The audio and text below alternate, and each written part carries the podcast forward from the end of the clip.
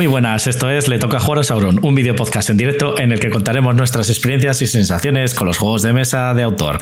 Yo soy Garci, el que descontrola todo esto, y hoy, para jugar el turno 5 de la temporada 5, el 84 en el acumulado, está conmigo Elzair. Buenas tardes a todo el mundo. Y nadie más. Mm, bueno, ¿Para qué más? Si estamos los buenos. Exactamente. Ya solo nos vamos quedando los buenos. Viendo la experiencia del programa anterior, ¿verdad? bueno, el, programa anterior, la verdad es que a mí me pilló totalmente a contrapié. Y, y al fin, además es que es lo que te, lo que te dije por el grupo, eh, es que llevaba sin jugar como tres semanas. Entonces es un. Es que no tengo nada que decir, porque lo último que jugué ya lo dije en el programa anterior. Entonces es un. Es que no tengo nada de lo que hablar. sin problema. Eso ya sabéis que no pasa nada, además vamos rotando y demás. Yo soy aquí obligatorio, pero vamos que aún así se puede entrar igualmente a hablar de lo que te apetezca. Que he visto este kit starter o me apetece comprarme este juego, siempre con relacionado con juegos de mesa de autor. ah, bueno, entonces sí, siempre hay algo de lo que hablar, porque siempre hay un juego que me apetece comprar. Ya te digo, macho. Eh, y eso que decías que eran seis, ¿no? ¿Cuántos llevas ya?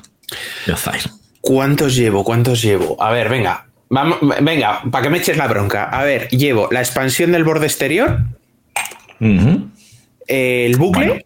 expansión, vamos a contar, eso es medio, ¿vale? La expansión. El del bucle. Uno. El. Ay, ¿cómo se llama? El Nemesis Lockdown. Dos. Ese vale por el medio del otro. Eh, sí, sí, porque era el Nemesis y la caja de los Stretch Goals. Así que la caja de los Stretch Goals hace el medio que me faltaba de la expansión del borde exterior. Eh, ya, van tres. Eh, ay, el Arcade. Cuatro. me he comprado la semana pasada el Great Western Trail Ovejitas, Nueva Zelanda. Y creo que no me he comprado nada más, Entonces, cinco. Cinco o seis he contado, sí. Cinco, no, cinco. Cinco, cinco. Mm, muy bien. Pues nada, por ahora vas cumpliendo. Ya estamos eh, ahí. Seguramente, se me, seguramente se me habrá olvidado alguno que me he comprado y no lo estoy contando, pero. Y no le quieres contar. no, a ver, si, si, pillo. Si pillo.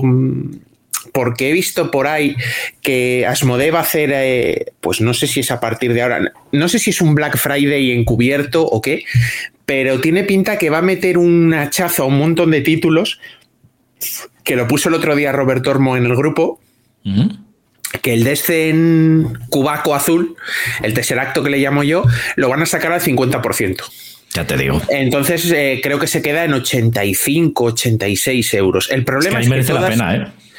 Todas las webs que lo tienen listado lo tienen como en reserva porque en teoría debe salir como a final de semana, que digo yo, pero si es un juego que lleva en el mercado dos años, ¿cómo va a salir a final de semana?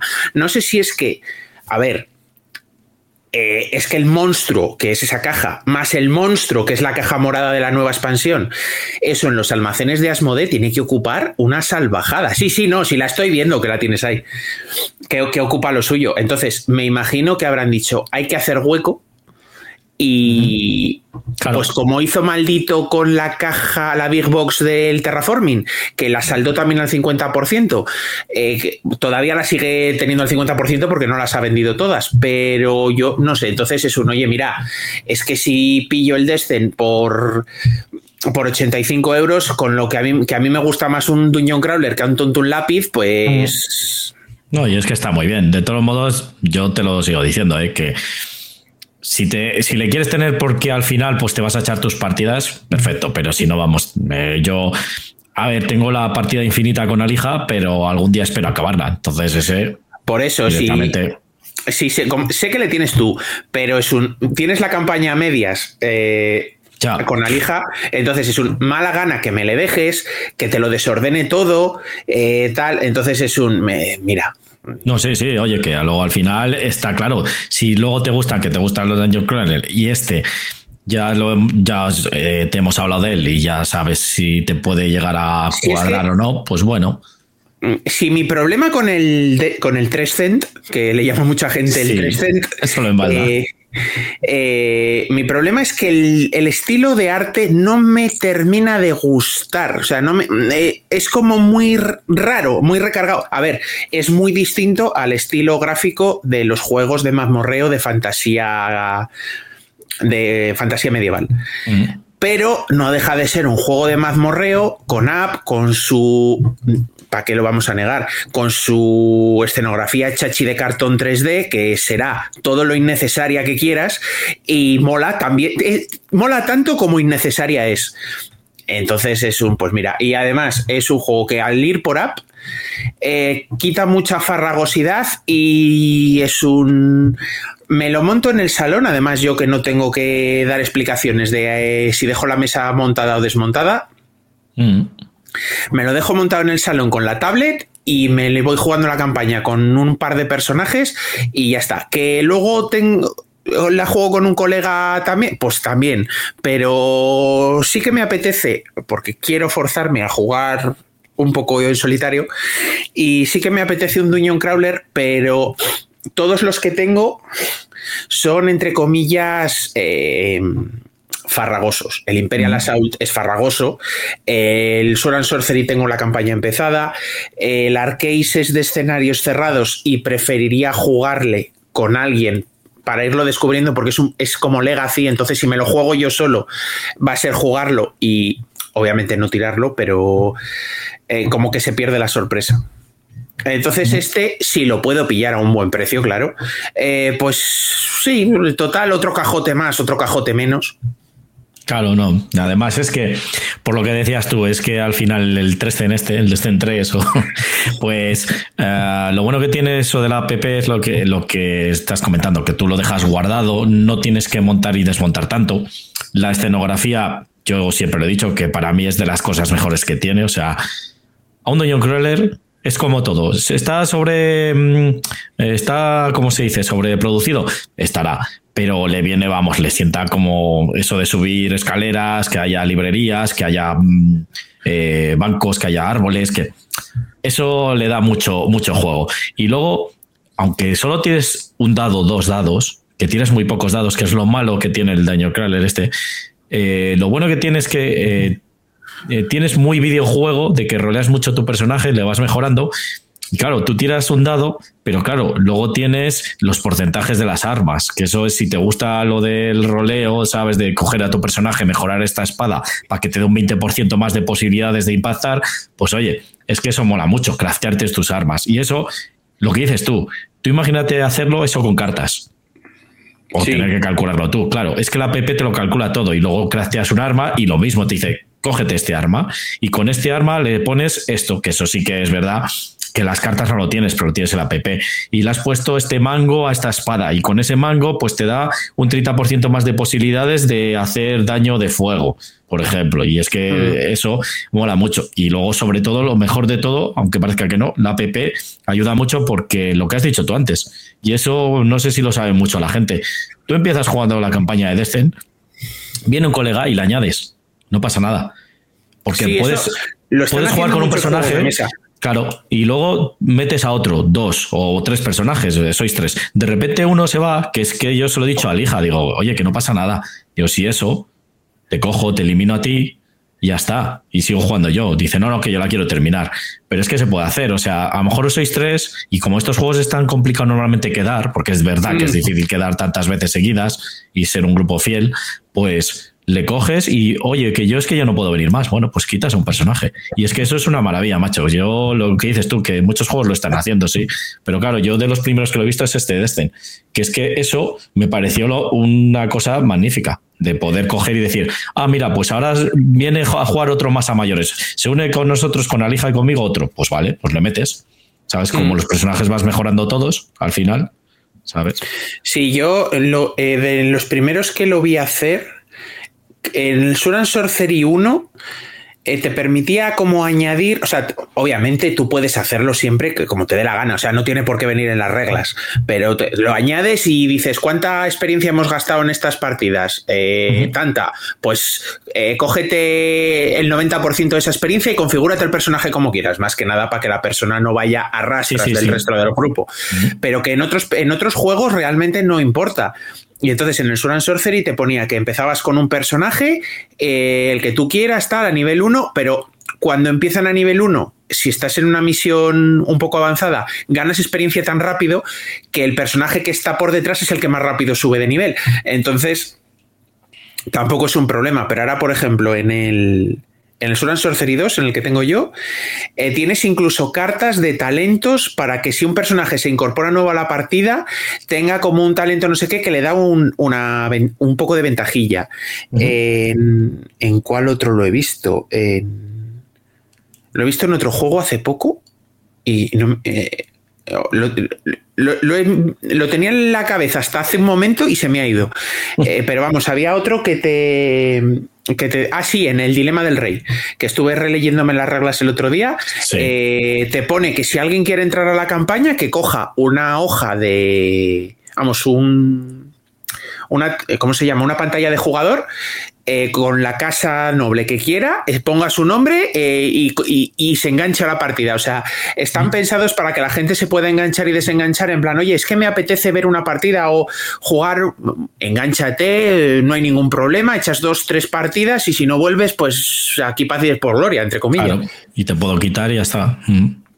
La verdad es que eso... está bien porque hay gente que es un, oye, me encantan los juegos de mazmorreo, pero es que entre familia, trabajo, no sé qué, tal, es que puedo quedar tres veces al año. Y dices, bueno, oye, pues cuando puedas quedarte vienes, te guardamos tu personaje ahí y que vienes y te has quedado muy atrás, te regalamos 10 puntos de experiencia, te subes de nivel, que, leñe, que es que se nos, al final, eh, nos ponemos ahí súper puritanos con las reglas y tal, y obviamente las reglas entre comillas, entre comillas, están para respetarlas, para disfrutar de la partida, pero precisamente se nos olvida lo más importante, que es disfrutar de la partida. que es un, exactamente. Entonces es un, vente, hombre, no te cojas todos los poderes chetos desde el principio de la partida, porque entonces el juego no tiene gracia, pero que solo puedes venir este mes y hasta dentro de dos meses no puedes venir. No te preocupes, te, tenemos el personaje guardado.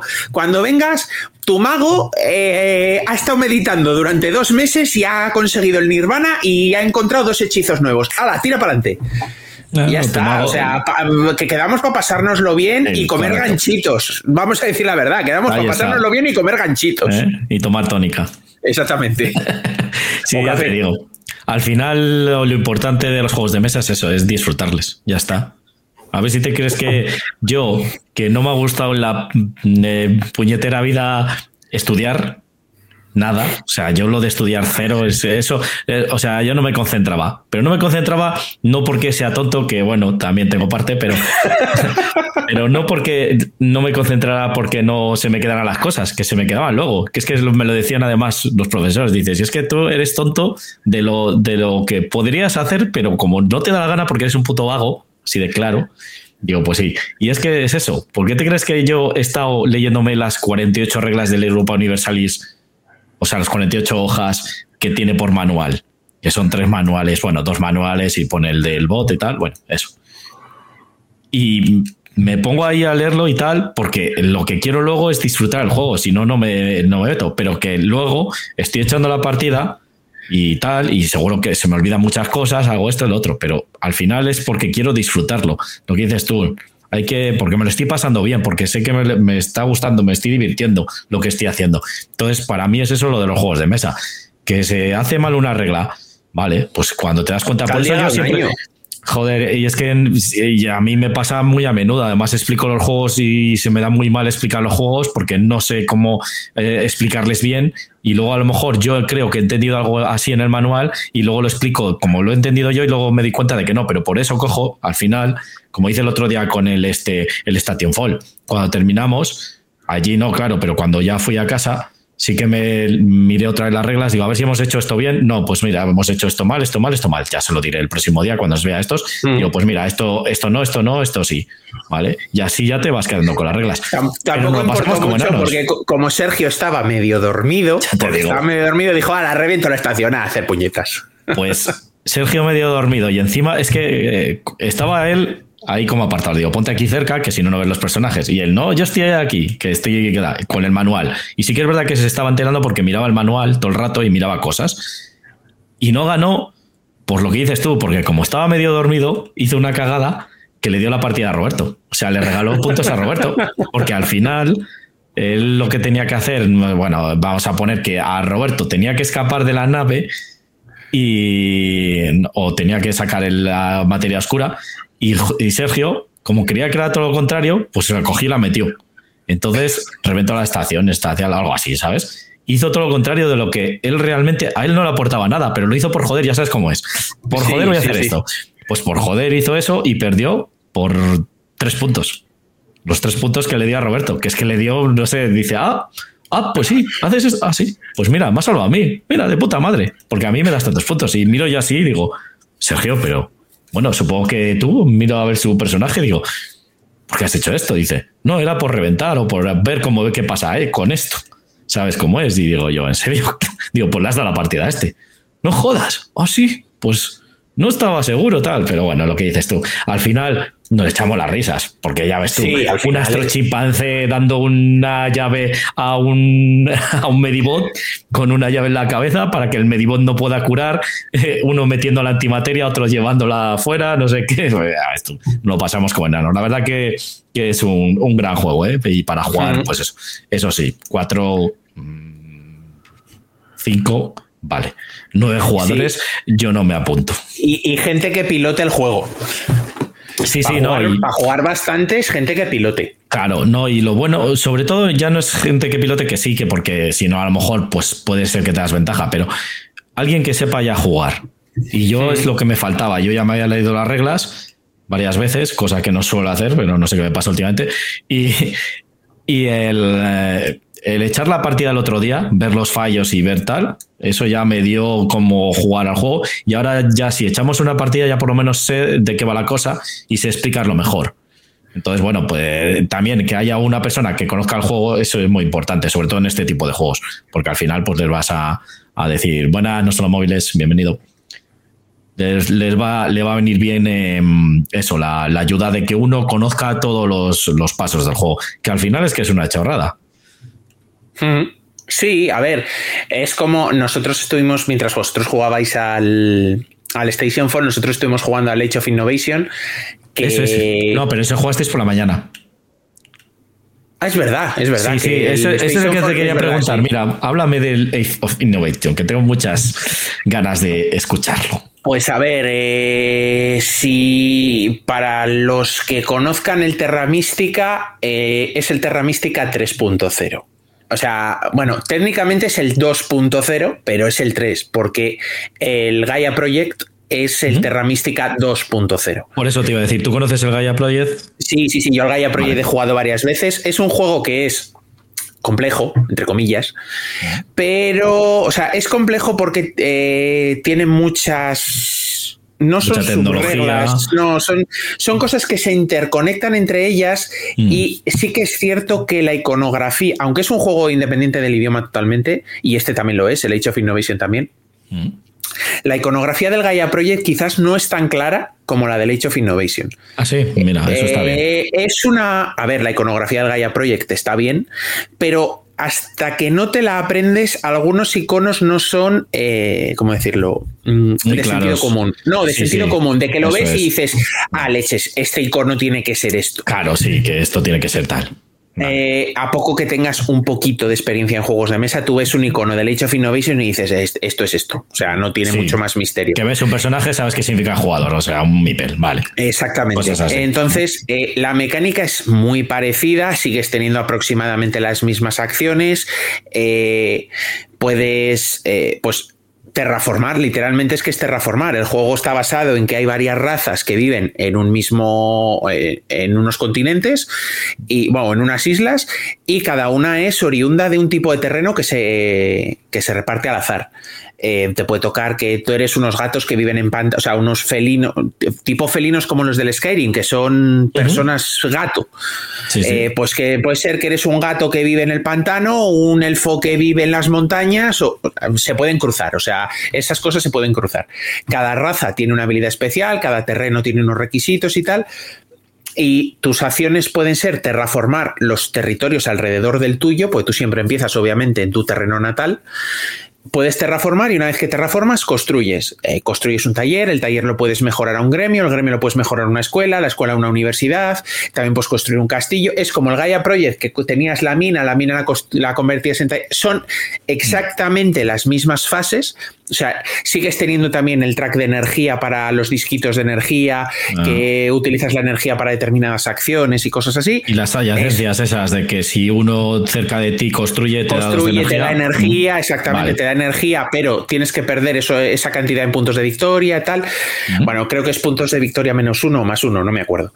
Eh, entonces, es más o menos lo mismo, pero tiene la ventaja además de que el Age of Innovation es muy bonito. Entonces, eh, porque es más fantasía medieval, pero eh, vamos a decirlo así, con buen gusto gráfico, el, Gaia Project no es que esté mal, porque no está mal, pero es una ciencia ficción un poco de dibujos animados, entre mm. comillas, y los, el grafismo y el arte gráfico del juego es raro. Entonces, es como muy cómic, ¿verdad? Sí como que te descoloca un poco, porque si fuera ciencia ficción pura y con super cruceros y naves espaciales y la leche en patinete, eh, dices, vale, es ciencia ficción, pero es como una ciencia ficción con dibujitos. Entonces, como los que, caros esos, que pájaro rojo ahí, como con. Sí, eh, bueno, luego están los risquetosos, que es una de las facciones en el Gaia Pro y que, que, pues cuando le dejan a los fans poner nombres a las cosas, pues sale cosas como el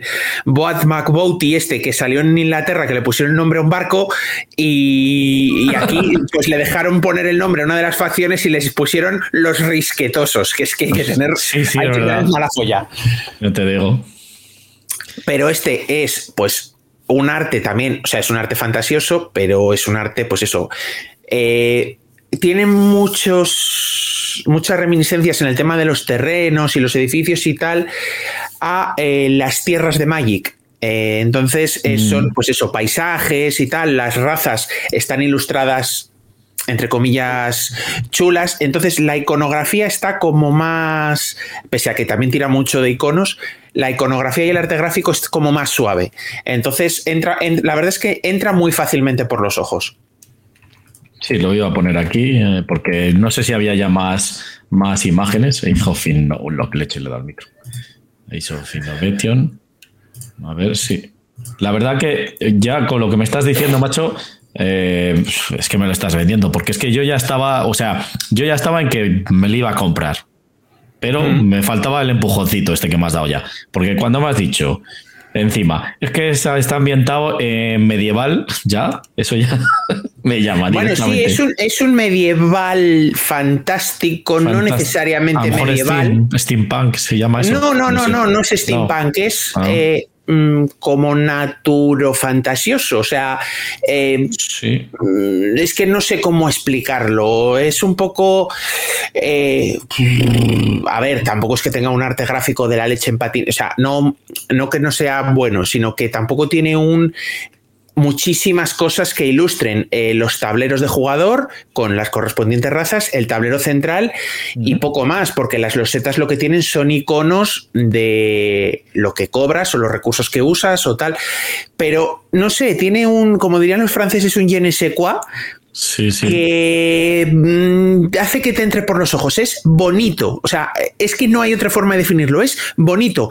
¿Es algo que te va a cambiar la vida de lo bonito que es? No, pero es que es tan bonito que se agradece jugarlo. Entonces, y luego tiene un montón de detalles que son que se llaman calidad de vida. Los tableros de jugador, eh, pues son a doble capa. Entonces, los cubitos tienen su hueco. La loseta de raza, porque tú lo que tienes es un tablero eh, base, que el tablero base es el que define tu, cuál va a ser tu terreno natal. Y luego tú puedes coger, eh, se, se, sacan eh, un set de raza, eh, más loseta de inicio, más loseta de bonus, más carta de terreno y vas eligiendo. Entonces dices, pues, eh, pues de los que hay disponibles, me gusta ese.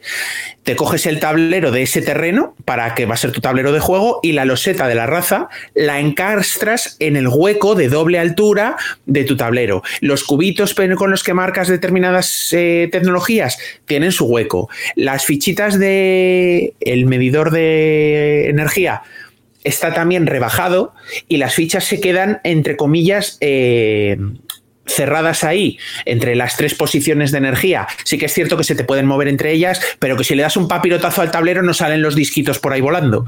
tienes, huecos, tienes huecos para las losetas de innovaciones, que es lo que da nombre al juego. Una de las acciones que puedes hacer es, si tienes suficientes recursos, en este caso son libros que se consiguen de otra manera distinta, si tienes suficientes recursos, puedes comprar una loseta de innovación. La pones en tu tablero y a partir de ese momento puede ser que tengas o una habilidad que te permite que cobres más, o una acción especial que solo puedes hacer tú, o bueno, pues es como una, una innovación. Tu raza ha conseguido una tecnología que solo es para ti y que solo vas a poder usar tú y te va a dar una determinada ventaja o poder o como lo quieras llamar.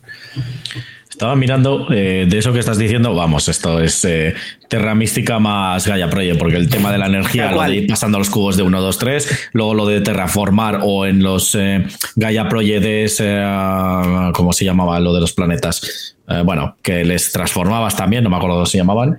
Ah, en el Gaia Project podías, tenías lo de los proyectos Gaia, que podías coger cualquier planeta, o, no, eran los planetas, bueno, no sé, había unos planetas. Los proyectos morados, los Gaia. Sí. esos son los Gaia. Los podías Gaia formar y un planeta Gaia en teoría era eh, válido para cualquier civilización. Sí, y te da más puntos. Aquí se lo han crujido. O sea, eh, quizás lo más farragoso del Gaia Project era entender el tema de lo de la Gaia formación. La Gaia formación una cosa que estaba ahí metida de refilón para poder tener el planeta comodín eh, que pudieras usar siempre que quisieras, pero desarrollar esos planetas era un carajal, o sea, requería muchas acciones y salvo que tuvieras una facción que tuviera bonus en eso o que te fuera a dar puntos por hacerlo, era raro que te compensara, salvo que lo necesitaras específicamente para desarrollar tu imperio de determinada manera.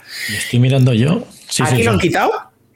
Funciona igual de bien el juego el tema de lo que antes era en el Gaia Project una federación, aquí se llama ciudad, que es tener edificios adyacentes unos a otros que sumen un valor de energía de 7 o más. Ya está, mínimo cuatro edificios. Si tienes mejoras, esas condiciones cambian.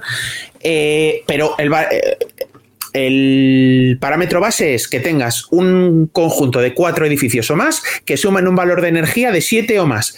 Ya está, con eso automáticamente puedes reclamar ciudad y como en el Gaia Project te coges una loseta de ciudad que te da unos puntos y un bonus. Ya está.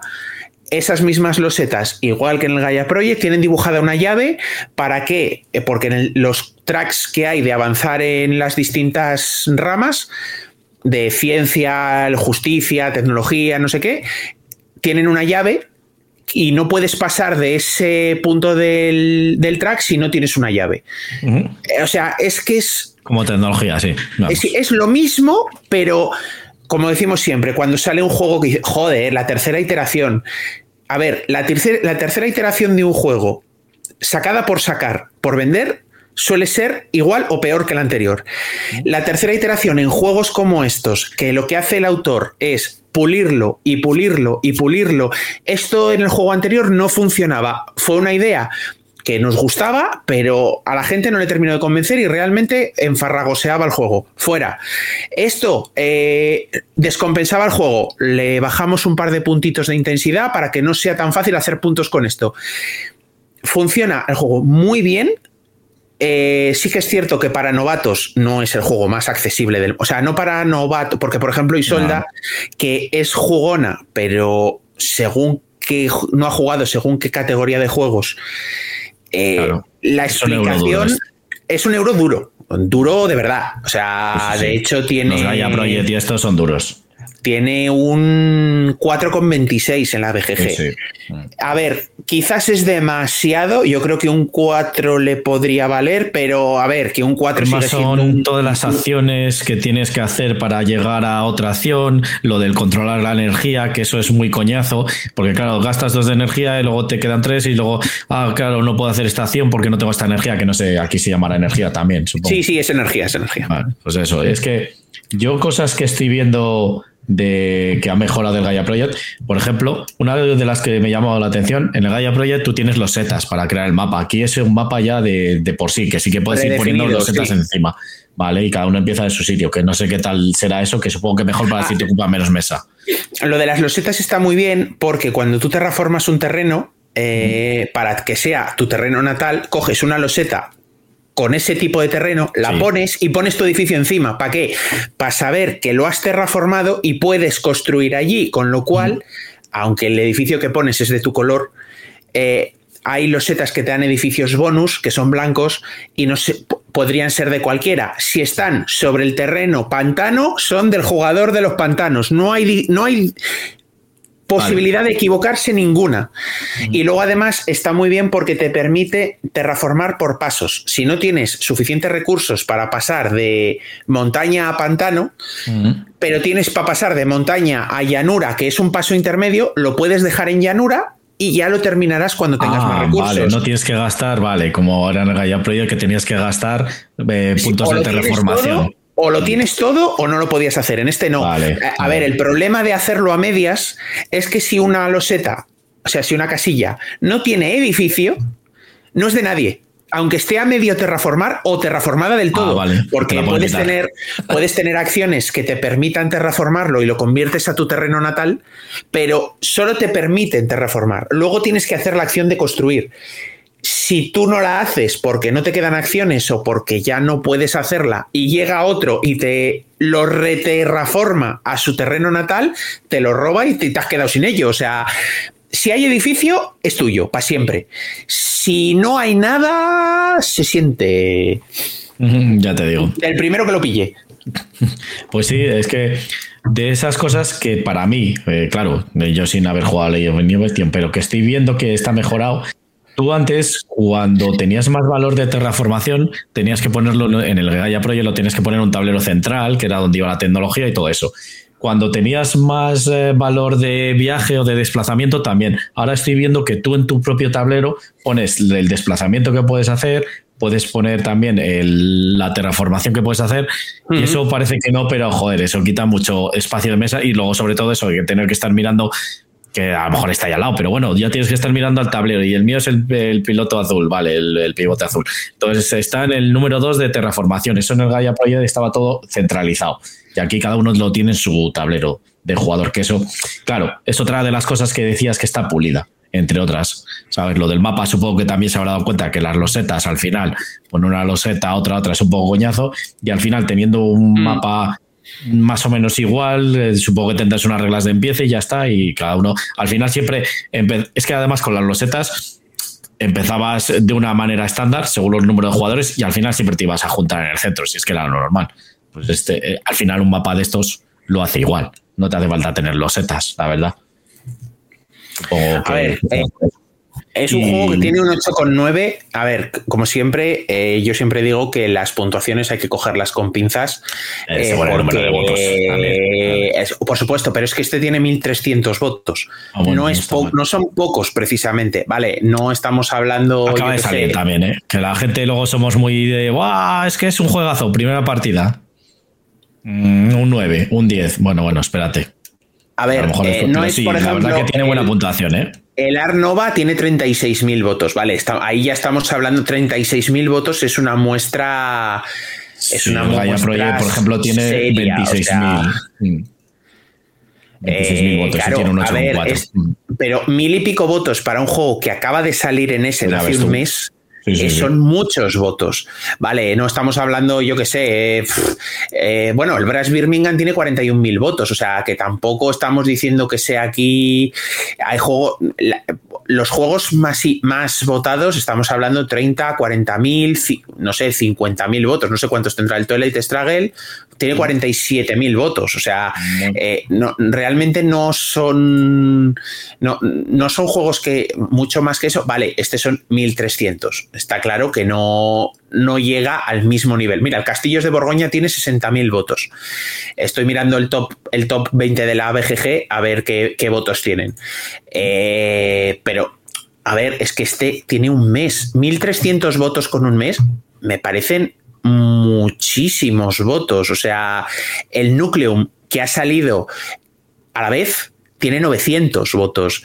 Eh, o sea. Sí, pero claro, es que este juego, lo que dices tú, como ya es una tercera edición del primero, del Terra Mística, pues la gente tenía muchas ganas. Y si encima Es que yo, yo por eso estaba ahí también casi metido, porque yo al principio ya Age of Innovation no sabía de qué iba, pero cuando oí de qué iba, que era una implementación de Terra Mística, digo, uy, madre. No, y es que, claro, teniendo la experiencia de que del Terra Mística ha mejorado bastante el Gaia Project, eh, que es lo que dice todo el mundo. Yo solo he jugado al Gaia Project, el Terra Mística no me llamaba mucho. Estaba bien, pero no me llamaba mucho, pero el Gaia Project sí. Entonces, y sobre todo por el bot que tiene, que es un bot que está muy bien, que parece muy chungo, pero al final le coges enseguida. Es una carta y ya lo que dices tú, conociéndote los iconos ya sabes lo que va a hacer el, la esta. Y lo bueno que tiene, que como son cartas, pues es azaroso en el sentido de que no sabes lo que va a hacer, no puedes predecir lo que va a hacer y no es tonto lo que hace, ¿sabes? Porque tiene mucho sentido. Oye, pues yo me expando aquí, si creo esto, si creo esto, con sus trampas para que el bot pues tenga esa ventaja porque no es humano pero el bot que tiene es muy bueno. Y todo, em, todo el mundo lo dice, al que ha jugado al Terra Mística y al Gaia Project, que el Gaia Project mejoraba muchas cosas que le faltaban al Terra Mística, o que podían mejorarse. Claro, ahora eh, entiendo que este, el Innovation, oh, joder, eh, eh, hay mejora bastantes cosas del Gaia Project, que es lo que estás diciendo tú, y por lo que estoy viendo, además, bueno, lo de hacer los tableros a doble altura, aunque parezca una chorrada, tal, pero eso está muy bien, tío. Para tener ahí las cosas que no se muevan y todo, está muy bien. Y lo que he dicho yo antes, ese detalle de que tú tengas todos tus datos en tu tablero, no te haga falta estar mirando en el centro, está muy bien. Y que hayan quitado, por ejemplo, pues esto. El Gaia Project, pues era una chorrada. Aquí la quitamos porque no hace falta ese edificio. O sea, ese, ese planeta. Entonces, También han tuneado los tracks de las cuatro eh, lo diré, los, cuatro tracks de... De tecnología, de descubrimientos. Sí, las tecnologías, los cuatro tracks de tecnologías en el Gaia Project eh, se podía hacer mucha bola de nieve porque te iban dando recursos que te permitían avanzar, que te permitían recursos que te y podías hacer bola de nieve, hacías combo. Y en este no consigues cositas en esos tracks, pero es poco ilimitado. Y está suficientemente bien medido como para que que no recibas recursos ahí no te lastre la partida. Entonces, a ver, mm, por ejemplo, el Evacuation, que también le he jugado, también le he jugado el fin de semana pasado, que también era otro de los que sonaba mucho en ese, no un euro, tal, no sé qué. ¿Está bien? Sí. ¿Es un juego que te cambia la vida? No. O sea, es un euro normalito. Mm, sinceramente, no está mal. Eh, si me dicen entre jugar un Evacuation y, ojo, el Evacuation es más corto, se juega en una hora y media, dos horas. Eh, la partida que echamos tardamos más porque era la primera vez que jugábamos y entre leete reglas y comprueba si lo estás haciendo bien, se nos fue fácilmente a tres horas. Pero este a dos, en hora y media, sabiendo jugar, flash flash. Me propones este que es hora y media y un of, un Age of Innovation que te vas a tres horas y vamos, eh, o sea, Age of Innovation, seguro. O sea, no, ni, me lo pienso. Claro, el Evacuation, pues es ha salido en el mismo Essen y tiene 400 votos. O sea, estamos hablando que hay casi mil votos de diferencia. Mm, Menos ganas también. Mm. A ver, pues sí, es. A ver, el problema es que, por ejemplo, el Evacuation es un juego de Vladimir Suchi que sí, está bien lo que hace, sí, pero por norma general yo me da la impresión de que los juegos que hace tienen hype y luego se desgastan. O sea, no sé, el Pulsar 2849, que también fue uno de esos juegos así súper Super... Vale, es que digo, me suena el tío este, Mesina, claro, vale. El Mesina, el, el la Liga de Seis, realmente el Praga Caput Regni también es suyo. Ah, eh, el Shipyard. Ese acaba de salir ahora. Ah, segunda edición, vale. Mm. Eh, es original del 2009. El tema es que no me acuerdo quién lo sacó en su día y lo debió sacar como el culo. Y él no estaba. De hecho, creo que ahora lo ha sacado él bajo su propia. Bajo su propia editorial que se llama Delicious Games. Entonces, pues. Eh, que es con la misma con la que ha sacado el Evacuation. El Underwater Cities también es suyo. Ah, sí, mira. ¿Me gusta el Underwater Cities? Sí. pero Mm, es uno de esos juegos que es un. Lo vendieron como. Como le pasó lo mismo que a la Arnova. Lo vendieron como. ¡Guau! un, un terraforming más de hacer ciudades bajo el agua. Vamos a ver, el Terraforming Mars es el Terraforming Mars. Dejar de intentar ver un Terraforming Mars en todos los juegos que te utilizan cartas para desarrollar cosas. Que no. Eh, sinceramente, el Underwater Cities es un poco. Pues no, no, o sea, no, no, no, no es malo, pero a ver, el problema de Underwater Cities es que cuando lo he jugado, lo he jugado a dos. Y quizás a dos no sea su buen número de jugadores. Entonces, mm, bueno, pues ya te digo, para mí, Vladimir Suchi, pues no hace malos juegos, pero son juegos que se desinflan. O, a ver, no es que se desinflen. Yo creo que generan un hype que luego no son capaces de, de llenar. No sé, no, ya te digo, el, el, Evacuation me dejó un poco. Mm, o sea, el Age of Innovation, a ver, eh, no es para todos los no es para todos los públicos porque no lo es es un juego troncho o sea es de darle vueltas al coco y de ver cómo con las acciones disponibles que tienes en cada una de las seis rondas o siete no, son seis o siete rondas cómo con eso tienes que desarrollar eh, todo tu, toda tu partida que al principio dices no llego ni de broma y llegas. O sea, el juego está tan bien medido que llegas. Eso sí, tienes que pensar mucho lo que vas a hacer. Sí. ¿Te pueden pisar acciones? También. Eh, pero eh, el juego está muy bien medido. Ojo, eh, si juegas con gente proclive al análisis parálisis, te puedes cortar las venas. O sea, porque como empiece a ver, si hago esta acción, no sé qué, si hago la otra, no sé cuál, si hago esta con lo que consigo, puedo hacer otra, eh, o te, decide algo. O sea, no, no te me tires 20 minutos calculando todas las posibles iteraciones de las acciones que tienes eh, disponibles, porque no avanzamos.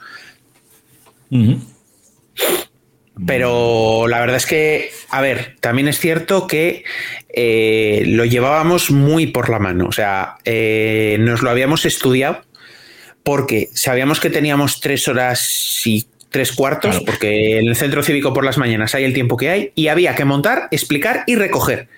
Entonces, eh, tanto Jorge como yo llevábamos las reglas aquí preparadas, en plan, tiene que dar tiempo a acabar la partida, porque no hay nada que dé más rabia que dejar una partida a medias. Ya te digo. Entonces fue un, llegamos, eh, le dijimos a todo el mundo, a las 10 como un clavo allí. Em, mientras eh, Jorge montaba tablero y empezaba a repartir fichas, yo empecé a explicar las acciones, ta, ta, ta, ta, ta, y es un...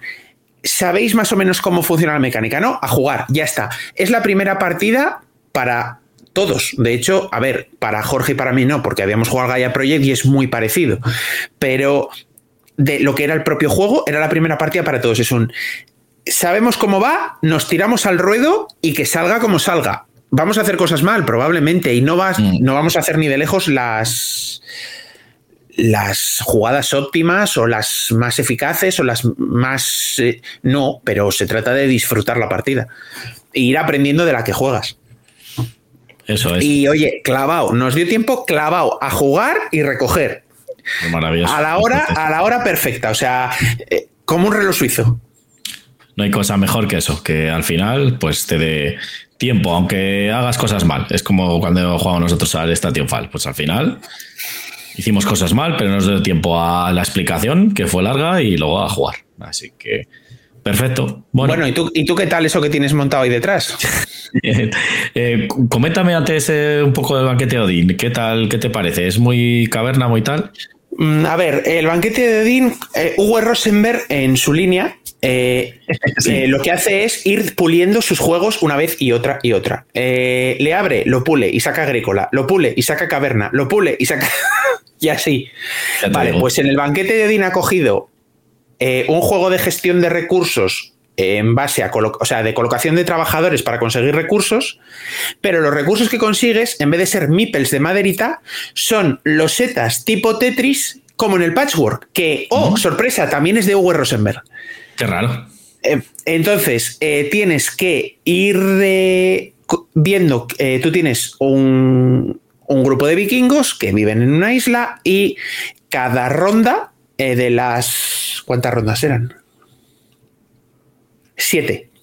en cada una de las siete rondas, que serían como si fueran años, en cada una de las siete rondas tú tienes X vikingos que según van... Aquí no tienes que preocuparte de conseguir los trabajadores. Eh, coges, empiezas con cinco vikingos y los otros siete los pones en el tablero. Cada vez que pase una ronda ganas uno. Ya está. O sea, según van pasando rondas, cada vez tienes más trabajadores. Eh, Muy y tienes que preocuparte de conseguir, en vez de recursitos de madera, losetitas de cartón. ¿Por qué? Porque con esas losetas hay de cuatro tipos: eh, naranja y rojo, que son comida, a grosso modo. Eh, y luego verde y azul, que son tesoros. El verde serían tesoros no joyas y el azul tesoros joyas, por decirlo así.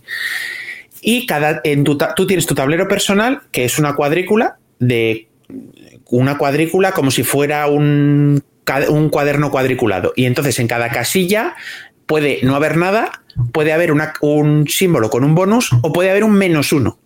Lo que más hay son menos unos. Al final de la partida, por cada casilla visible con un menos uno, pierdes un punto. Amén. Así de simple. Uh -huh. Y te tienes que preocupar en cada ronda, al final de la ronda, se celebra el banquete en honor de Odín, que es el que da nombre al juego. Tienes que tener losetas suficientes para tapar el medidor del banquete de Odín, que a la vez es el medidor de rondas. Cuanto más rondas hay, el banquete es más grande, con lo cual necesitas más losetas para taparlo. Y cada tablero tiene unas condiciones de colocación de losetas. En el del banquete de Odín no puedes poner dos losetas juntas del mismo color, tienes que alternar colores, eh, no puedes poner eh, mineral, eh, sí puedes poner monedas. En el otro tablero solo puedes poner losetas verdes y azules. Las verdes no se pueden tocar entre ellas, pero las azules sí, puedes poner mineral y monedas y no sé qué. Ya está. O sea, que además te viene al lado de cada tablero cuáles son las condiciones de colocación y el objetivo es intentar conseguir el mayor número de losetas para tener para hacerlo todo, para, para, hacer el banquete y para tapar la mayor cantidad posible del tablero. Cuando se acaban las siete rondas, eh, miras a ver. Eh, hay un el típico cuadernito de puntuación, puntos por no sé qué, puntos por no sé cuántos, puntos ta ta ta ta ta ta ta ta ta ta casillas vacías que marquen menos uno, tantas eh, cosas, fichas igual. Si no puedes hacer el banquete por cada casilla que no puedas cubrir, te comes un menos tres, como en el resto de juegos de Rosenberg. Puntos positivos, puntos negativos, sumatorio, se acabó. El juego es suficientemente simple excepto porque eh, las acciones se eligen, como en el agrícola, de un tablero central, donde vas poniendo tus peones. Tiene chorropotrocientas acciones, o sea, claro. eh, no sé cuántas puede tener, 50. O sea, que luego, a ver, no dejan de ser la misma acción eh, más potenciada. Eh, puedes ir a cazar con un vikingo, ir a cazar con dos vikingos. Eh, la siguiente, con tres vikingos ya no es ir a cazar, es ir a pescar ballenas. La siguiente, ir a pescar ballenas con cuatro vikingos y dos barcos pesqueros. Eh, vas consiguiendo recursos que potencian tus acciones, que te dan los setas, que puedes intercambiar en otras acciones, que ta, ta, ta, ta, ta, ta, ta, vas haciendo el castillo de naipes. No te digo. Es, a ver, como casi todos los juegos de Rosenberg, funciona como un reloj.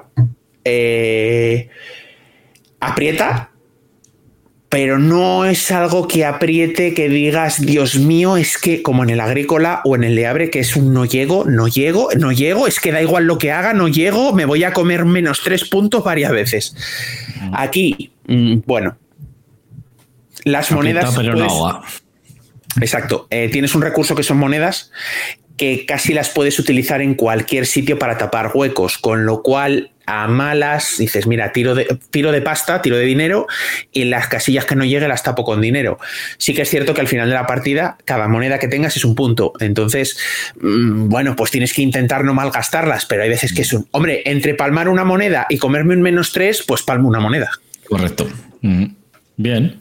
Pues bueno, lo que dices tú, muy, muy V, muy eh, caverna ya eh, nueva versión, lo que dices tú, porque al final, las, igual que el caverna, que al principio ves el caverna y dices, me cago en 10. El día que fuimos a jugar, digo, las acciones que hay aquí. Pero luego realmente es, eh, es lo que dices tú. Pues con esto compro esto, con esto construyo mazmorra, o sea, escarbo, con esto construyo una, una celda, o no sé. Al final es. Sí que, lo sí para que claro, cierto. entender todas esas acciones al final es decir, joder, ¿y qué hago? El problema es Mm, cuando sí, sí. para mí el plantear estos juegos es eso, que llegas allí y dices, muy bien, sé que con esto puedo hacer esto, esto, esto y esto. ¿Qué hago ahora? O sea, Sí, sí, no, yo el primer turno cuando explicó, cuando explicó Javi todas las acciones, me quedé mirando el tablero, es un vale, y que como primera acción, ¿qué hago? O ¿Qué sea, quieres es que, que haga? ¿qué, hago? Si es que hay 50 acciones, no sé qué hacer. cazo, Eh, como, vale. mato. Eh, vale, las que requieren tener un barco no las puedo hacer, porque no tengo barcos. Vale, esa- tengo claro que ya me he quitado 10 acciones de golpe. Me quedan 40 para decidirme. Yo te digo. Entonces, pues sí vale. que mm, no es, eh, no es como el caverna o el agrícola, que tienes unas cartas que en cada ronda das la vuelta a la carta y te va añadiendo acciones al tablero. Aquí están todas disponibles desde Ya el están. principio. Vale, vale. Mm, Bueno, eso está bien también. Para que no haya. Sí que es verdad que parece que te ayuda más a lo mejor lo otro, de que se vayan descubriendo acciones, porque así vas viendo menos cosas. Pero bueno, ya supongo que sabiendo jugar dices, bueno, ya sé lo que es todo. Entonces, Sí, sí, sí. A ver, luego sí que es cierto que cuando empiezas hay muchas acciones que realmente no puedes hacer porque o necesitas algo que aún no tienes. Entonces es un. Las primeras acciones suelen ser sota, caballo, rey, porque vas a por lo que sabes que te hace falta. Exactamente. Pues muy bien, bueno. O sea, a ti te gustó entonces. Sí, sí, sí. A ver, a mí los juegos. Tengo el caverna, eh, Sí. tuve el agrícola y lo vendí eh, porque, bueno, pues fue una época que no salía a mesa. eh, lo compré para jugar con unos amigos que eran muy pro euros de colocación de trabajadores y dejé, eh, al final, por razones, eh, pues al final eh, dejé de quedar. Ellos viven en otra comunidad autónoma, entonces ya, y fue, pues mira, lo quité y ya está. Y cuando volvieron a editar hace poquito, el. Ah, mira, ya sabía yo que me había comprado otro juego, el caverna. Ah, mira, ¿ves? Ya van seis. Ya van seis. Ya, ya he llegado a los seis. Bueno, bueno, me queda un mes y poco. No creo que llegue a. Voy a algo seguro. En No, no, ya te, ya digo que lo del 3 si lo pillo a buen precio, casi seguro que caerá. Es que estando O sea a 80 que- pavos, no te lo pienses, la verdad. Si lo quieres tener, Entonces, pues sí, a ver, me gusta. O sea, el, el banquete de Odín me, ha- me ha gustado. Mm, quizás no sea mi Rosenberg favorito porque el tema de lo del Tetris de los setitas. eh, eso es lo que no me convence mucho. Me gusta Eh, más el te- sistema de caverna. Funciona muy bien, o sea, las cosas como son. Funciona bien. Es un ¿Es un humongo. juego que me gusta? Sí, no rechazaría una partida. Eh, entre este y un caverna o una agrícola. mm, es que me gusta demasiado el agrícola porque el agrícola te permite desarrollar toda la partida de un, o sea, perdón, el caverna, te permite desarrollar toda la partida de una agrícola sin el estrés de la agrícola. A ver, me gusta que los juegos se aprieten, pero no me gusta que los juegos me estresen. Ya, es que es eso. Entonces, eh, Y el, el agrícola era estrés puro todo el día. Que no van a comer, que no van a comer, hostia, que no van a no has comer. jugado a Leabre, ¿verdad?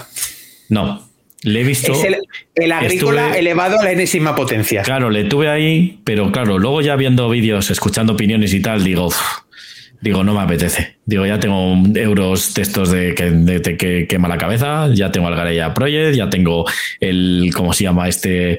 El de la isla, el, el Cooper Island, Ah, el Cooper Island. el Spirit Island también. O sea, de esos que te hace la cabeza. Cuando terminas de jugar dices, odio mi vida. O sea, quiero morir, dormir, no sé qué quiero hacer. Pero claro, has disfrutado, no digo que no, pero es un estrés psicológico que dices, "Uf, no quiero hacer Sí, nada más. Estoy Hoy". agotado mentalmente, sí. Sí, sí, no quiero hacer más. Me lo he pasado muy bien, pero estoy agotado. Que me has esquivado la pregunta. Sí, ¿Qué, tal eso que tienes ahí detrás? La verdad que, vamos, está cumpliendo muchísimo las expectativas. Y es que encima, eh, lo bueno que tiene es que este juego, como no es la primera versión, porque este juego, el Europa Universalis, ya habían sacado una versión primera edición inglesa, que tuvo muchos problemas, porque de reglas y todo, los bots. Bueno, que en definitiva la han mejorado bastante. Esta segunda edición, que este, entre otros, la ha sacado más que Oca, ¿vale? Entonces, eh, tiene una comunidad detrás muy buena. Y de hecho, uh, cuando ha sido ayer, eh, no, antes de ayer domingo, eso, antes de ayer domingo, eh, estuvo un chico que está en un foro de aquí de Discord, que hay varias personas y tal que de esto del juego no sé qué relación tendrá, pero bueno, que saben bastante, y estuvo eh, haciendo una explicación de reglas, cinco horas de explicación, ¿eh? No se hizo largas, ¿eh? Estuvo muy bien porque el chico explicó todo, dudas, nos resolvió dudas y la hostia, la verdad que muy bien hecha por el chaval. No me acuerdo ahora cómo se llama, creo que Miguel. Y, y el juego está cumpliendo mucho las expectativas. Han logrado llevar lo que es el videojuego, el Europa Universalis 4, porque está basado en ese, en el 4, el último que hay, lo han logrado llevar bastante fiel a lo que es el juego de mesa, ¿vale? El juego de tablero. Eh, evidentemente, no puedes tener todo exactamente igual, pero todo lo importante está. La estabilidad, lo de la conquista, lo de los eventos. Es que está. El, el, Europa Universalis de ordenador, ¿vale? Es un juego que está muy guiado históricamente. Todos los eventos que pasan han pasado realmente. Isabel la Católica, luego no sé qué, ¿vale? Es de la época del 1400 al 1700. ¿vale? Siglo XV eh, al siglo XVIII, ¿no? Es, lo he dicho bien. Sí. Entonces, está basado en esa época de todo lo, la movida cuando Europa, pues eso, las colonias y todo eso que tenía Castilla, que tenía Inglaterra, luego las movidas que tenía Francia y todo por ahí el imperio francés y bueno, pues todos los reinos de alrededor, el, el austro imperio austriaco con el sacro imperio romano y todo eso la curia papal, todo eso. O sea, está todo fielmente llevado. Los eventos es que, eh, a ver, evidentemente no meterán todos, pero es que están, pues eso, tú estás jugando al videojuego en la mesa. Eh, es un wargame. O sea, dije yo el otro día eh, muy equivocadamente que era un 4X, evidentemente 4X no. Sí que tiene exploración cuando vas a explorar las Américas, pero vamos, no es un 4X al uso. Y es un wargame que es menos del tema de guerra que la hay y las puedes tener, pero a lo mejor eh, lo que decía el chico este, eh, hay partidas que pues puede que no haya ninguna guerra, que lo que te interese más es hacer otras cosas. Por ejemplo, pues expandir más tu imperio contra los reinos no jugadores y demás. Es que lo bueno que tiene es que además han metido bots, ¿vale? Y los bots están muy bien implementados. Yo, de hecho, estoy jugando yo la partida, la tengo por aquí atrás, eh, con dos bots. Está Francia como bot y Inglaterra. Yo soy Castilla. Y he sacado el Sacro Imperio, eh, el Sacro Imperio Romano, Austria, porque si no era meter un tercer bot y digo, a lo mejor no me sé tal. Pero mm, está muy bien llevado todo eso. O sea, todas las reglas. Sí que he visto, sí que, he visto que los bots tienen unos diagramas de flujo que asustan. Sí, o sea, y yo al principio cuando lo veía digo, uff, no sé. Lo que pasa es que luego eh, tiene mucho sentido. Evidentemente, a ver, es un juego que vas a tardar mucho en entenderle. Porque al final, si, si no sabes jugar al Europa Universalis de ordenador, no sabes de qué va la historia. Entonces pues, te va a costar un poco entender por qué se hacen ciertas cosas. Pero Luego, si entiendes lo del poder monárquico y todas estas cosas, que es lo importante, porque tienes tres tipos de poder y esas cosas, que es lo más importante del juego, al final es con lo que haces acciones, con los tres tipos de poder, gastas cubitos para hacer esos, eh, según lo que tengas, puedes hacer esas acciones. Luego, los ducados es lo segundo más importante, evidentemente, el dinero, el oro y el comercio y todo eso, pero es que mm, ya te digo, lleva todo muy bien. Entonces, 4X al uso no es, lo que sí que es es un wargame con mucha diplomacia, con comercio, y luego, pues, eh, ¿qué han llevado? Lo de los bots, ya te digo, que son para controlar los reinos jugadores que se llaman aquí. Luego están los reinos no jugadores, que eso es, pues, está, yo qué sé, Florencia, eh, ahora no me acuerdo cómo, cómo se llama aquel entonces. Bueno, pues está ahí el, eh, esto de Italia y demás. Y mm, está como reino no jugador que tú le puedes conquistar, pero él se defiende también. Entonces le puedes hacer vasallo y esas cosas. Entonces, también, y luego hay otra cosa que todavía no he metido porque evidentemente no me quería esforzar mucho, no quería, no quería meterme muchas reglas así de sopetón. Están los reinos no jugadores dinámicos, que eso sí que se van expandiendo. Entonces, pues empieza un reino, yo que sé, Holanda, em, que era Flanders, ¿no? Por ahí el reino de Flanders. No, Flanders es el vecino de Homer Simpson.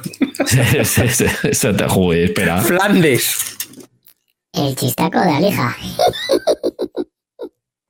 Eh, lo tenía que Hola, Olita, vecinillo. tienes razón, tienes razón. Pues eso. Eh, por ahí, por todo lo que era Holanda, eh, o sea, Países Bajos, que todavía no se había formado. Bueno, yo no me sé la historia fielmente, así que no voy a querer meter la gamba. Pero bueno, por esa zona, pues tú le puedes poner como reino no jugador, ya está, o reino no jugador dinámico. Entonces tú le pones como reino no jugador dinámico y se va expandiendo y tiene sentido para donde se expande. Es un poco azaroso. Y luego los bots también, porque ellos eligen también, hay eventos que te pueden ser, que sean de eh, genéricos y luego con cada reino que juegues, o sea, un bot se considera reino jugador, aunque sea del bot, ¿vale? Es, que es el oficial. Sí, vamos, que la diferencia entre los reinos no jugadores y los bots es que los bots están diseñados para que jueguen como si fuera una persona más. Como que fuera una persona. Y, los otros son, entre comillas, eh, reinos que funcionan en automático y puedes elegir entre reinos que son figurantes, están ahí para que tú hagas con ellos lo que quieras, y reinos que es un. Bueno, funcionan en automático con un automático un pelín depurado, pero tampoco es la idea que, se, que funcionen como un jugador. Eso, lo interesante es meter tú que puedes meter hasta cinco bots. Si quieres. O sea, puedes jugarte una partida de seis jugadores y perfectamente los bots parece que no, pero se llevan bien. ¿eh? Ya te digo que yo con tres y en cuanto termine esta partida algún día, pues eh, meteré esta misma partida, este mismo mapa, pero meteré a Austria con su emperador y hostias, que eso ya verás cómo va a molar. Pero bueno, y te quiero decir que eso, que, que los, eh, los reinos, cuando metes a bots, los reinos jugadores, cada ahí mm, creo que son ocho oficiales que son los que tienen eventos buenos, o sea, tienen 12 eventos, tienen 12 misiones y tienen eventos buenos. Entonces, tú tienes que meter ciertos eventos según los reinos que estén jugando. Entonces, te puede salir, por ejemplo, eh, te sale de un evento que es de Francia e Inglaterra, que es la, la guerra de los 100 años ¿Vale? Entonces, ¿Qué pasa con ese evento? Que puede terminarse o no terminarse, cosas así. es que son eventos muy históricos. Luego, no sé qué de las dos rosas, creo que era de Inglaterra también, que empiezan a, aliarse la y rebeldes y todo esto. Bueno, la verdad que, está muy bien. Y es que a mí, como esa historia medieval me encanta y cada vez me va gustando más y me empapando más de ello, pues está muy bien. El Europa Universal está muy bien llevado. Este juego de tablero, muy bien también. El tema del combate también al principio es un poco gorroso, parece, pero luego es muy fácil. Es que luego al final el combate es, eh, yo tengo esto, tú tienes esto, tiramos tres dados de base cada uno y después, según lo que tengas de modificadores, más dados de base. El, el dado sale la cara con un infante, es un impacto, ya está, porque tengo una infantería. Ya está. Y tienes tres tropas, simplemente infantería, caballería o mm, artillería, que al principio del juego no la tienes, la tienes que desarrollar. Luego tienes las ideas, tienes lo de explorar las Américas, que vas colonizando las Américas para conseguir pues nuevos eh, comercio, eh, consigues oro, consigues café, consigues la verdad que. Uh, café, ya, ya, me interesa. Café, café. Tiene muchísimas cosas. Entonces, el juego está muy bien llevado. Me está gustando mucho. La verdad que, que para jugarle con, con gente es estaría bien, pero es para decir, oye, vamos a echar el día. Porque es un juego de eh, sí, es lo que estaba pensando. Digo, tiene pinta de que es el típico juego de. Eh, mira, quedamos prontito. Que, eh, pero es que más que. Bueno, a ver, si al final sí que es un wargame. Al final no es un wargame. Deja de jugar con el ese que se está oyendo en el micro, porfa. Ah, perdón, perdón, perdón, perdón. sí, sí. Nada, tranquilo. Es un wargame diplomático, más que un wargame de guerra. Sí, sí, sí, sí, sí. Aquí lo más normal es que tú te quieras hacer, por ejemplo, Castilla, que es lo que estoy jugando yo, te coges el reino de Aragón y primero le influencio, me hago su aliado, luego tengo una boda y después ya cuando tengo todo eso le cojo y la vasallo. Y después ya si le tengo a. A ver, suena esto a Crusader Kings 3. A ver, a ver el Crusader Kings 3 no deja de ser un. No deja de ser una cosa del Europa Universalis, pero antes. De hecho, el Europa Universalis en teoría arranca cuando acabaría el Crusader Kings 3. o sea... Lo que dice todo el mundo es, tú empiezas jugando, eh, no sé cuál es el de antes del Crusader Kings, pero empiezas jugando en no sé qué juego. Luego ya, cuando te pasas ese, sigues con el eh, Crusader King 3.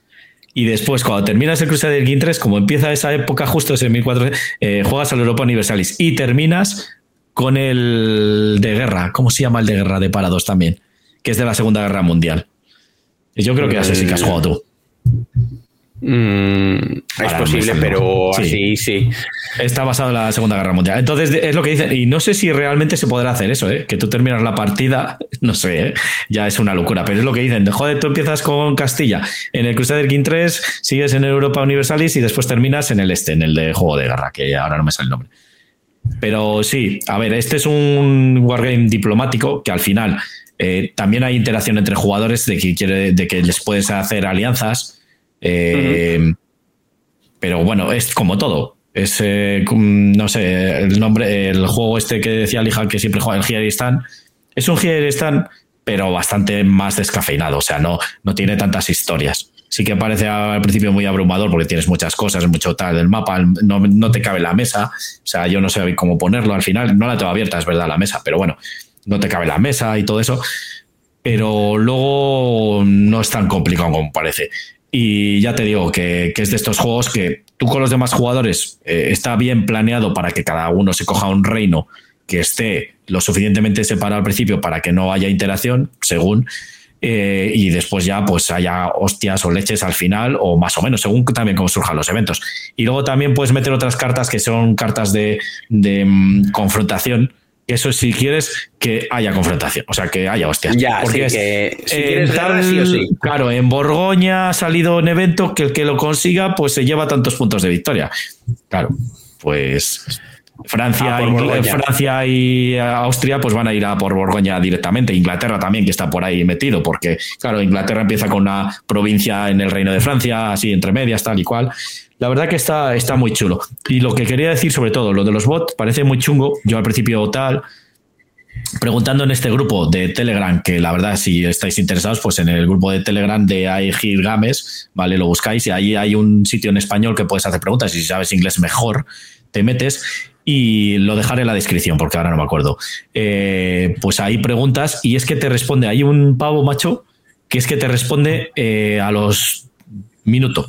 Le dices, oye, es que tengo una duda con esto. ¿Qué, ¿Cuál es la duda? Esto, esto y esto. Vale, hasta me hizo un diagrama un día. Cogió las reglas, me dice, mira, un bot, se hace esto. Aquí un círculo, tiene que esta flecha, esta flecha, esta flecha. Por esto, por esto. Digo, joder, macho, eres un crack. O sea, te ayuda mucho la gente ¿eh? y resuelves muchas dudas, pero una vez entendiendo el concepto, que es lo que tienes que entender, es muy fácil de llevar. Y luego lo mejor de todo es que hubo un tío, que ya es la locura total, ha hecho una app que se llama Europa Universalis Companion. Entonces, tú pones el número de voz que juegan, qué reinos son, y es que no tienes ni que tener las cartas de voz. Ya te va diciendo, pues esto, eh, ¿Francia tiene alguna ciudad eh, ocupada? Sí, pues nada, saca el ejército. ¿Tiene suficientes puntos de poder? Sí, pues nada, gasta tantos para reclutar tantas tropas, no sé qué, no sé cuántas. Ahora Francia, o sea, te hace el diagrama. al, final ha automatizado los diagramas de flujo. Sí, sí, sí, que te lo hace todo la app y además te lleva la cuenta de cubitos, la cuenta de que lleva los bots. O sea, que es que es una maravilla, porque a veces se te pasa que te queda alguno. La verdad que la app yo la estoy usando ahora y vamos, está acelerando la partida a la leche. Lo peor que tiene, pues eso, el montar y el desmontar. Se agradece, sí. Bueno, pero como todo juego que tiene un, que tiene un despliegue generoso en Es que aquí el montaje tú tienes que coger los eventos según lo que. Te ponen los eventos que vas a jugar, ¿eh? pero claro, según luego hay variantes y les tienes que quitar o no. Entonces tienes que buscar esas cartas de eventos. El evento A101 al 102B, porque para que tenga sentido la partida es lo que te decía, es que al final tú puedes jugar Además, el mapa tiene. Es el mapa. además, el mapa es otra cosa, ahora lo digo. El mapa em, tiene dos, caras, ¿vale? para empezar en 1400 o para empezar en 1600 y algo, creo que era la otra. ¿Vale? 1400 y algo y en 1600 y algo. Y el mapa, además, está dividido como en tres zonas. Tienes la zona de lo que es las Américas y todo esto, y Norteamérica y todo eso. Luego tienes la de Europa Central, por así decirlo, o Europa del, del oeste eh, y luego tienes eh, ya lo que es Europa del Este y Asia. Pero eso normalmente no le tienes que montar entero. Yo solo tengo la de Europa normal ¿eh? y la de las Américas. Aquí montado, si no, no me cabía. Hay partidas que evidentemente puedes jugar, se puede jugar hasta seis jugadores. Entonces puedes jugar con todo, que es montar ahí el pedazo de mapa, mapa mundi, ya te digo, ese le tienes que montar en tres mesas. Porque al final, pues eso, pero tiene que ser una partida interesante eso.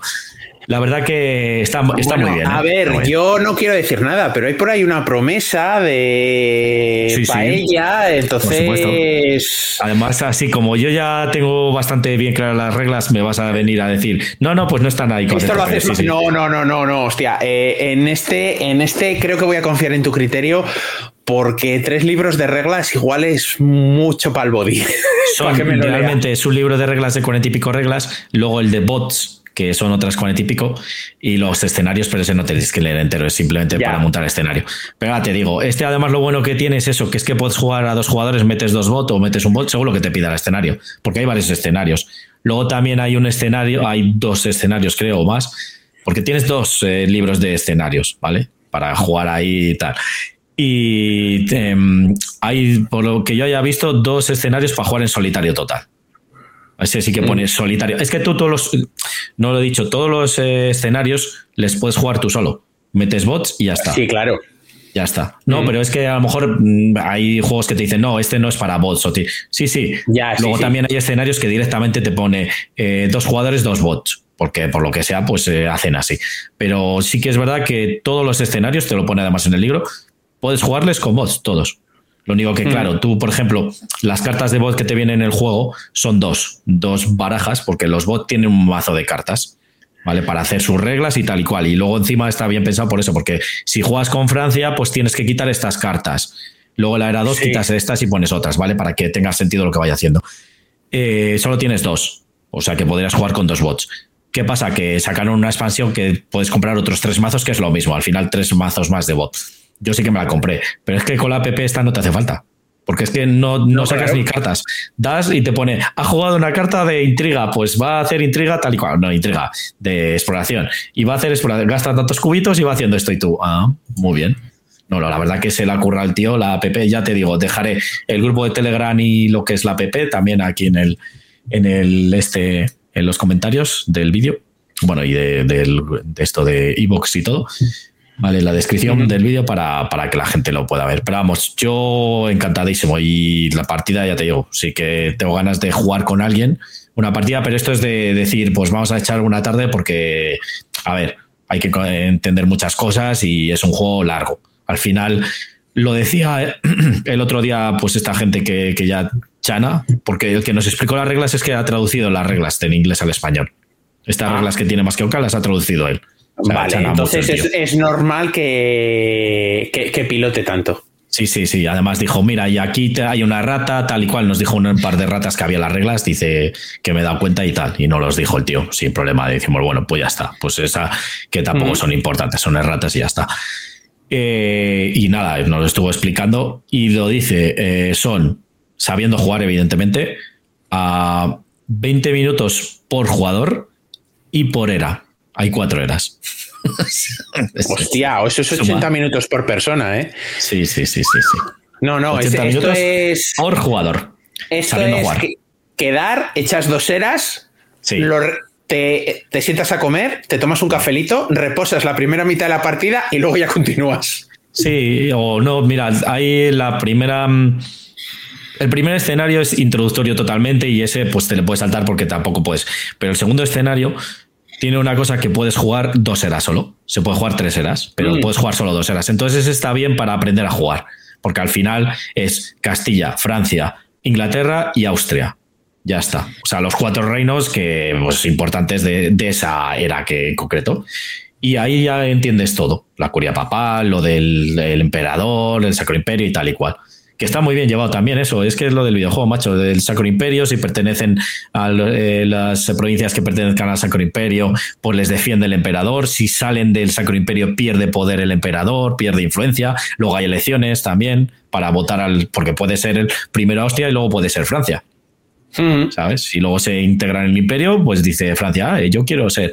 Y luego otra de las cosas que también me parece curiosa, que ya lo probaré evidentemente, es que tú puedes jugar con las grandes potencias, ya te digo, creo que es Castilla, Inglaterra, eh, este, Francia, Austria, mm, creo que estaba también eh, Países Bajos. Hay unas cuantas, ¿vale? Polonia. Hay, estas son las que tienen como 12 misiones, porque este juego va muy basado en que tú vas haciendo unas misiones cada, cada, mm, cada país tiene misiones específicas. Por ejemplo, Castilla, pues conquistar eh, Aragón, eh, explorar las Américas, tal y cual. Entonces tú te basas más en ir a esas misiones. Por eso cada uno hace como su partida.